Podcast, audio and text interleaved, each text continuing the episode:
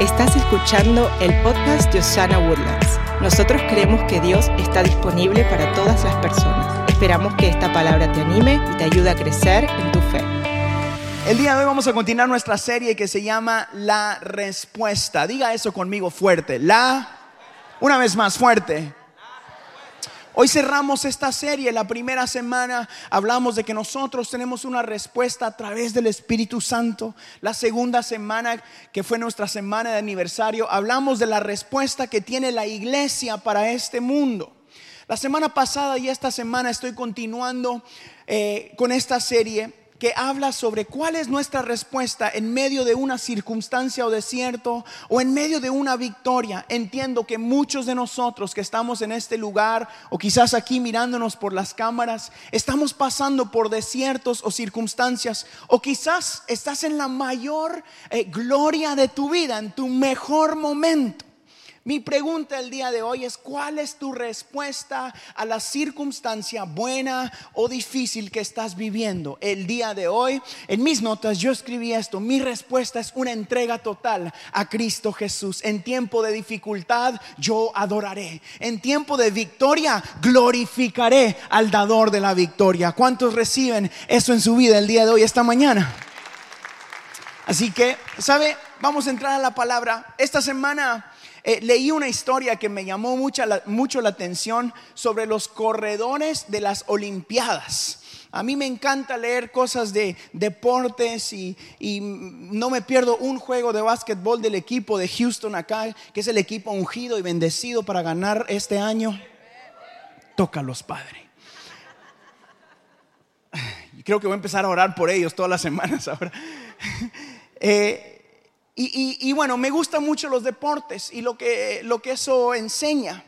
Em, esta semana leí algo sobre los corredores de las Olimpiadas y empecé a leer lo que requiere eh, correr. Hay unas carreras que tardan menos de 10 segundos, 9 segundos, y, algunos de esos eh, corredores entrenan toda una vida para lo que ellos llaman su momento de victoria o su gloria, ¿verdad? Que es su carrera, la, llegar a las Olimpiadas y correr 10 segundos. Algunos después de que califican tienen cuatro años para entrenar para correr 10 segundos. Es su carrera de la vida para ellos, es a donde quieren llegar. Creo que en nuestra vida espiritual nosotros somos iguales, todos estamos en una carrera, pero muchos de nosotros queremos la gloria de llegar a la carrera de las Olimpiadas sin los cuatro años de entrenamiento, porque el entrenamiento no tiene gloria, el entrenamiento no incluye aplausos, el entrenamiento incluye dolor y llanto, incluye a veces que se golpeaban, yo leía de algunos que se golpeaban y pasaban un año en recuperación y tres para regresar. Nosotros como cristianos estamos en la carrera de la vida. Imagínese usted, ellos entrenan toda su vida o cuatro años para correr 10 segundos. Mi pregunta es, en tu carrera espiritual, ¿cuánto estás entrenando? El día de hoy yo quiero hablarle a ustedes del impacto que puede tener el entrenamiento espiritual y emocional por el cual estás pasando. Quiero recordarte que estás corriendo una carrera de la vida que tus hijos van a correr una carrera, que tus finanzas están en una carrera diaria, que tu familia, tus emociones y tu espiritualidad están corriendo una carrera. Aunque usted no lo crea, decía el show, ¿se acuerda, verdad? Y mientras corres esa carrera, mi pregunta es, ¿cuánto has entrenado? ¿O en qué parte de tu entrenamiento te encuentras? Me impactó muchísimo pensar que estos señores saben que van a correr 10 segundos y se despiertan día tras día a correr, estirar esos músculos, trabajar, pasar llanto, pasar eh, todo, todo lo difícil que requiere llegar a ser un atleta que gana en las Olimpiadas. Y luego muchos de ellos a veces ni califican. Imagínese usted el dolor que algunos de ellos pasan. Nosotros como cristianos tenemos algo que ellos no tienen todavía y es que a usted lo calificó para la carrera Cristo Jesús. Tú ya tienes acceso a correr la carrera de la vida sabiendo, sabiendo que puedes ganar. Así que el día de hoy yo quiero animarte a que tu respuesta, diga la respuesta, ahora diga mi respuesta, es una entrega total. Yo quiero recordarte que tu respuesta debe ser una entrega total a Cristo Jesús en medio del entrenamiento. Es que muchos de nosotros soñamos con el resultado, pero nadie sueña con el precio que hay que pagar. Muchos de nosotros miramos esto y decimos, yo puedo predicar mejor que Harold. Es más, estoy más flaco. A mí ni se me para el pelo. Y usted viene ahí. O miras a alguien cantar y dices, yo canto mejor que este. Si mi jefe supiera, si me dan a mí una chanza, dicen aquí en Texas, ¿verdad? O si me permiten a mí manejar el auto, yo sería mejor. Y usted llena eso. Pero no entiendes el precio que esa persona o esas personas han pagado para estar donde Dios los tiene. No existe una gloria. No existe un campeón, no existe un ganador, no existe un siervo de Dios real que no haya pagado un precio. Es más, yo pensaba en cuando mis hijos nacieron esta semana. Yo amo a mis hijos y son la mayor corona que Dios me ha dado en esta tierra mi esposa y yo amamos esos niños. Ayer fui y le compré un juguete a mi hijo y mientras veníamos en el auto yo volteaba a Elena y le decía, no sabes lo feliz que me hizo ese juguete de 9, de 9 dólares o algo así que le compramos al muchachito. Se durmió jugando, se despertó jugando, lo trajo a la iglesia hoy. Era mi mayor corona. Pero usted, yo me recordaba del precio que mi esposa pagó el día que estuve yo ahí y vi todo lo que sucedió. Yo le dije Elena, yo te conozco por dentro, por fuera y por en medio, porque la cortaron. Por todas partes. Hubo un precio que pagar. Hubo una batalla que ganar para tener el precio.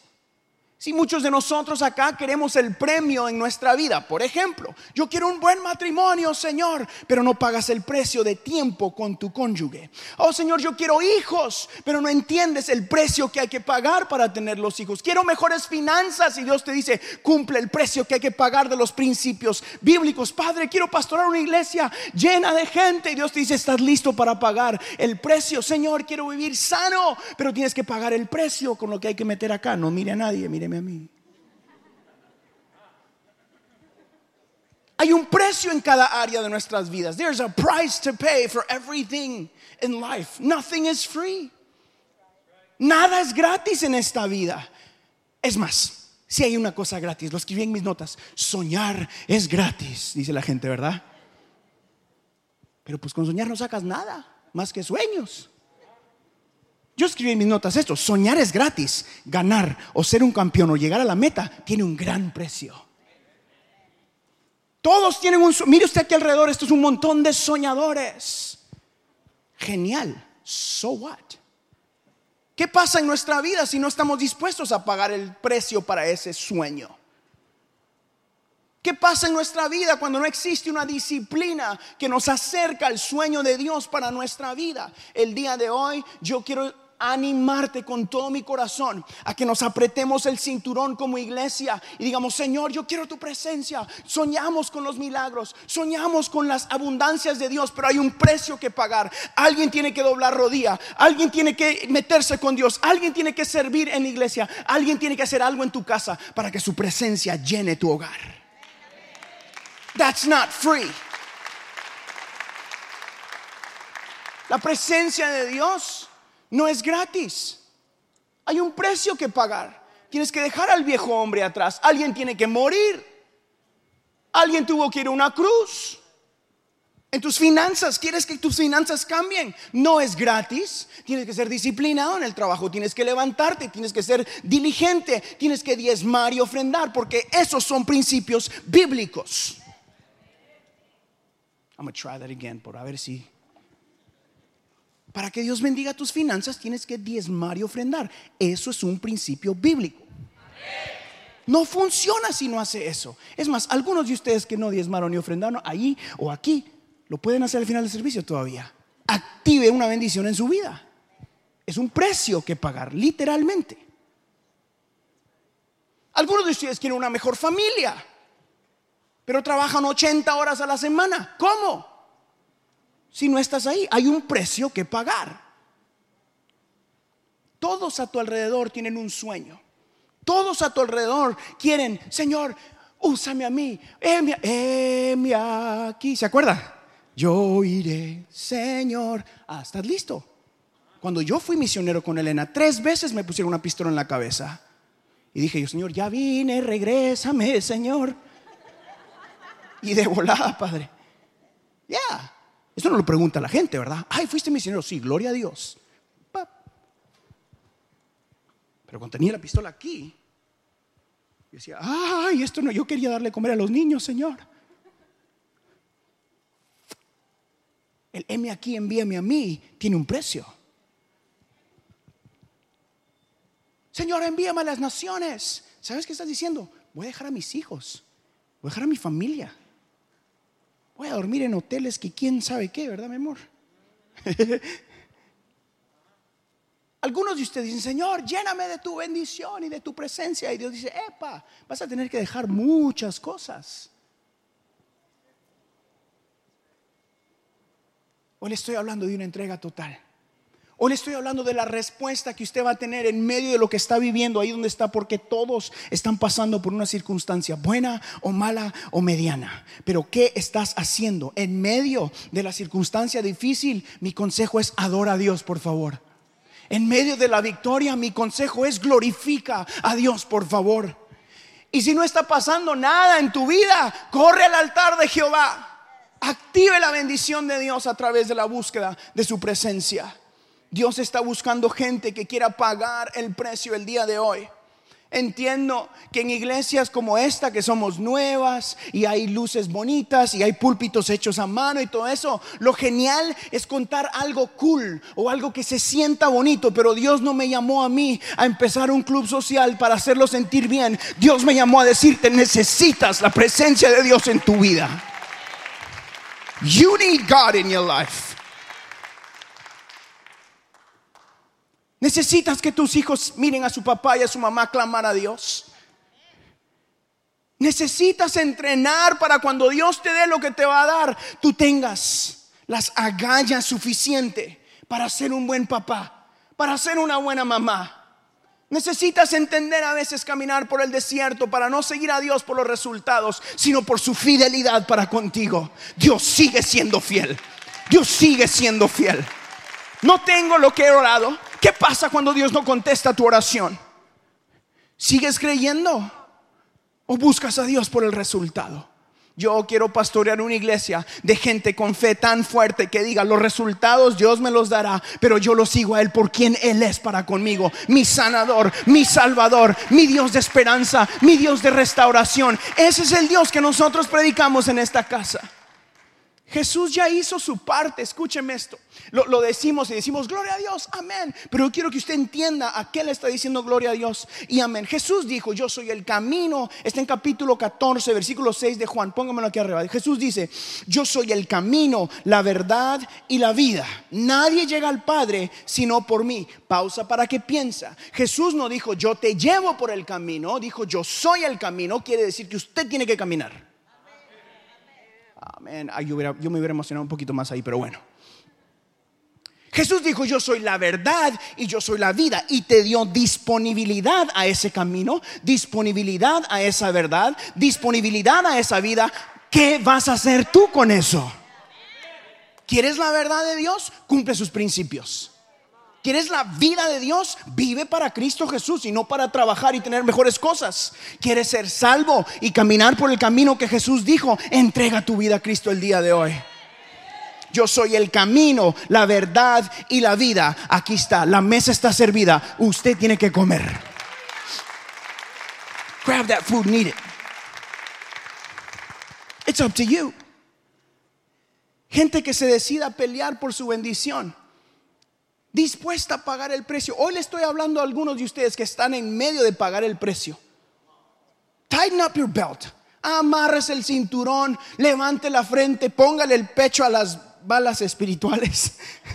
Eso no es bíblico, ¿verdad? Pero usted me entiende lo que quise decir. Párese ahí donde está y diga, yo y mi casa serviremos a Jehová, aunque no se mire bien la cosa. Yo sigo predicando el Evangelio porque el Evangelio necesita ser predicado. Hayamos mil o hayamos diez mil. Mejor si hay diez mil. I'm just saying.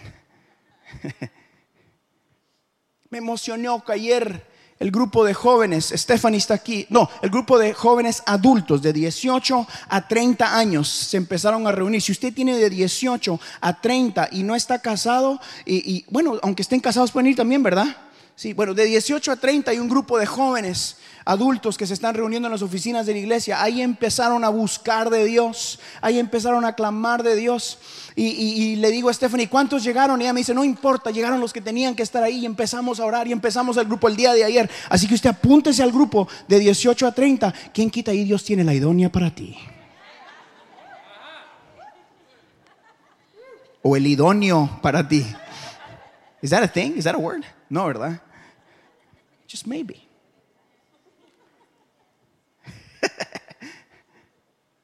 Pero qué genial que tenemos gente buscando de Dios. Qué genial que tenemos gente dispuesta a pagar el precio, que se levanta, que abre las oficinas. Elena y yo, yo, yo ni sabía la mitad de lo que estaban haciendo, solo sabía que iban a buscar de Dios. Ahí, ahí vayan a buscar de Dios. Tomen, ahí está la llave. Vayan a buscar de Dios. De eso se trata nuestra vida. Gente que tenga hambre y que haga algo por sí misma para buscar de Dios. Gente que esté dispuesta a pelear por su bendición. La Biblia cuenta una historia que usted ha escuchado muchas veces. En el capítulo 32 de Génesis, no lo vamos a leer, pero yo solo cuento versión Harold Guerra. ¿Listos?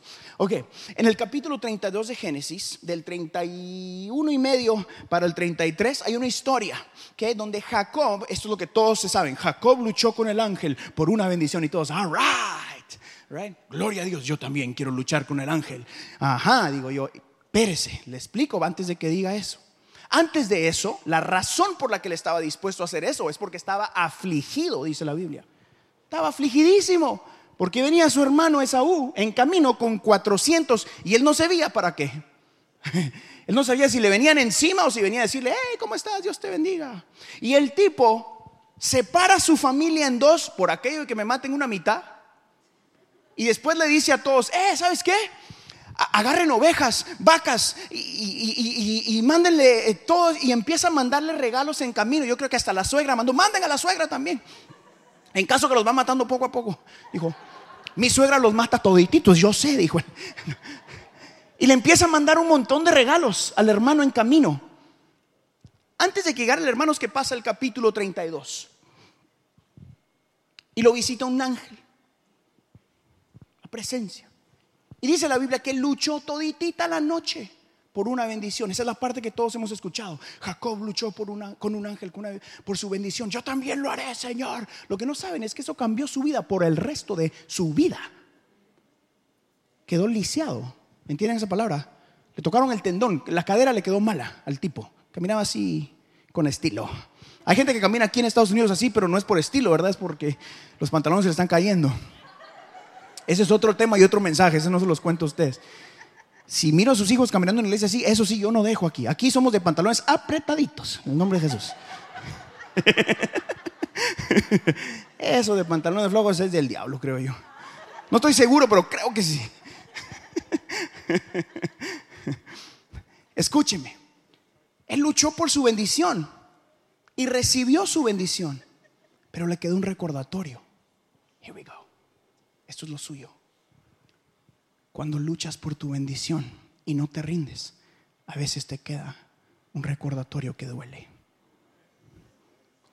You'll get your blessing. You'll get what you've been praying for. Vas a recibir. Vas a tener. A veces te queda la cadera mala para que recuerdes el por qué. No es por lo que hiciste, no es porque lo mereces, es porque Dios estuvo contigo.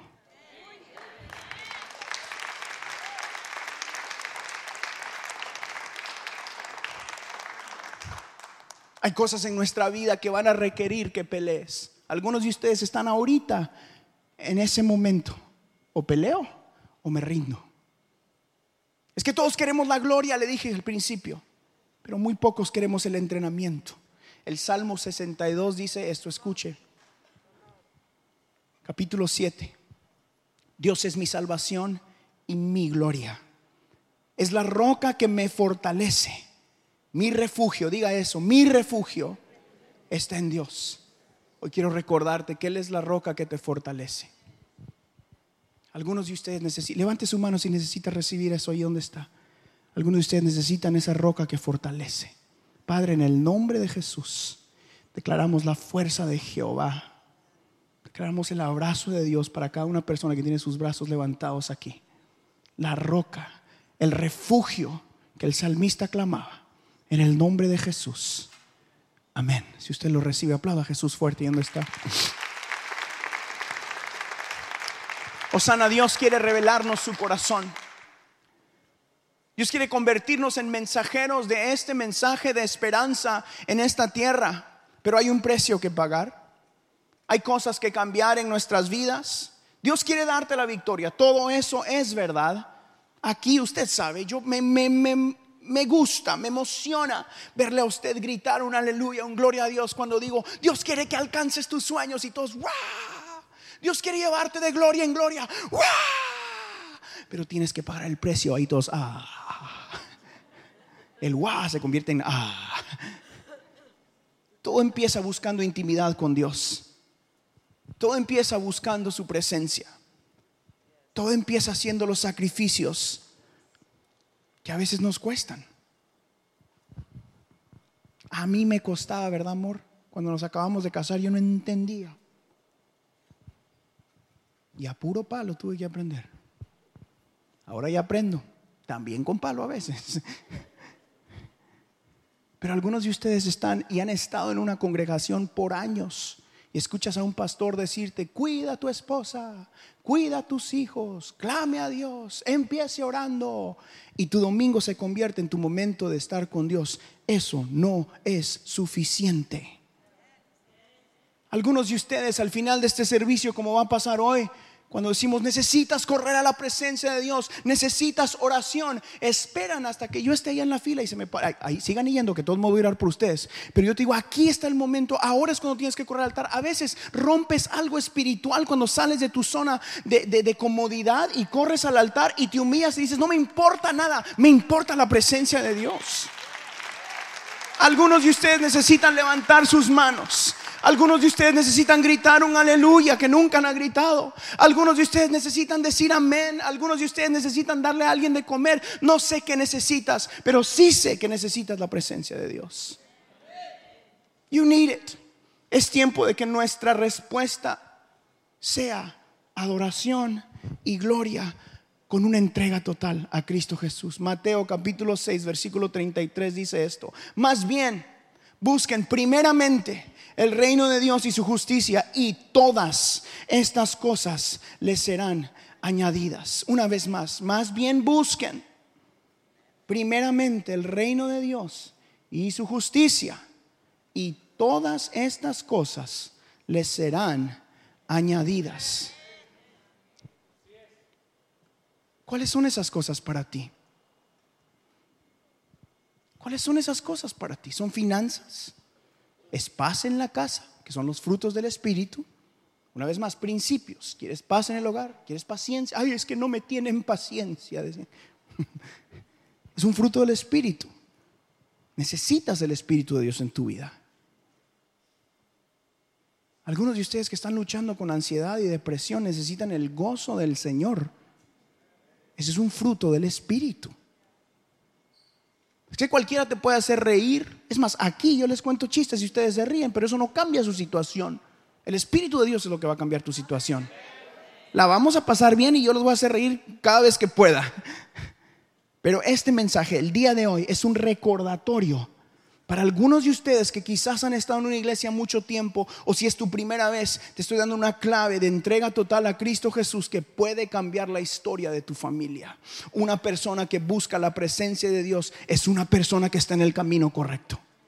Yo soy el camino, la verdad y la vida, dijo Jesús. En ese camino es necesario continuar y adorar. Porque Jesús nunca dijo que todo te iba a ver bien, que todo iba a estar genial.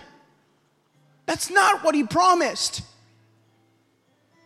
You shouldn't feel good all the time. No te debes de sentir bien todo el camino. Yo quiero que estén incómodos de vez en cuando. ¿Sabe por qué? Porque piensa en los mejores o en los peores momentos o más difíciles momentos de su vida. ¿Qué hizo usted que conoce de Dios? Corrió a su presencia. Escuché algo esta semana y decimos de que hemos, hemos asociado en nuestra vida la disciplina con algo negativo. Es más, le decimos a los niños, te voy a disciplinar. Y los niños nos miran, ah, ¿verdad? Cuando en realidad si pensamos en esa palabra, una persona disciplinada usualmente es una persona victoriosa. Pero desde chiquitos nos enseñaron que la disciplina era mala. I'm going to discipline you. Really? A mí no me decían así porque mis papás no hablaban inglés, pero usted me entiende. pero el día de hoy yo le estoy hablando de disciplina espiritual. Una entrega total, que cuando usted se despierte dé gloria a Dios. Que cuando usted se acueste dé gloria a Dios. Que cuando sus hijos miren una circunstancia, ellos puedan ver que mamá y papá no se asustan, sino que se toman de la mano de Dios.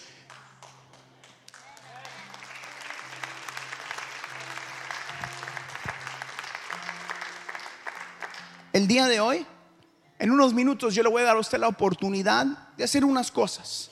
La primera es que entregue su vida a Cristo si usted no conoce a Jesús. Que podamos cumplir lo que la Biblia dice que usted pueda activar esto, que es la vida eterna en su vida, que reciba una paz real, que reciba una esperanza real, que cambie su circunstancia espiritual desde hoy y para siempre. Y si usted ya tiene a Jesús, también le voy a dar una oportunidad. Decir, Señor, hoy yo quiero empezar de nuevo. Hoy yo quiero activar algo en mi vida que quizás he entendido y nunca lo he hecho. Me he sentado en una iglesia por años, he escuchado la palabra por mensajes en las redes sociales, he escuchado, eh, mis papás fueron pastores, no sé, usted llene ahí todo su resumen espiritual. Que usted quiera. Pero estás en un punto de tu vida donde tú dices, yo necesito la presencia de Dios en mi vida, necesito algo más. Necesito regresar no al primer amor, sino realmente al corazón de Dios. Necesito algo extraordinario. La palabra que el Señor nos dio para, esta, para este año, para nuestra iglesia, es fe extraordinaria para este 2020. Vamos a creer que Dios cumplirá su promesa, pero tú tienes que hacer lo que tú tienes que hacer. Una fe que va más allá de lo normal. Una fe que no es ánimo y decir, anímese. Yo quiero animarlo y les voy a decir, anímese de vez en cuando, anímese. Pero hoy no, hoy necesitas presencia. El ánimo quizás se te quita, pero su presencia marca para siempre. Hasta el día de hoy yo recuerdo, hace unas semanas yo fui con un amigo, cuando estábamos en el grupo de jóvenes, nos metíamos a unos cuartos a orar, solo los varones, solo las mujeres, y él pastorea aquí en la ciudad dijo, ¿te acordás? Es de Guatemala, entonces me habló así, nos hablamos en guatemalteco en esa clave, ¿no? ¿Te acordás vos? Me dijo. Sí, pues, le dije yo. A la gran cabal. Nos entendimos todo y nos fuimos, ya sabíamos, ya no había más que decir. Pero hasta el día de hoy, esos momentos, que eran una hora, a veces eran cinco horas, ahí, sin hacer nada, tirados en la presencia de Dios Éramos como 15. De los 15, 14 parece que somos ministros ahora.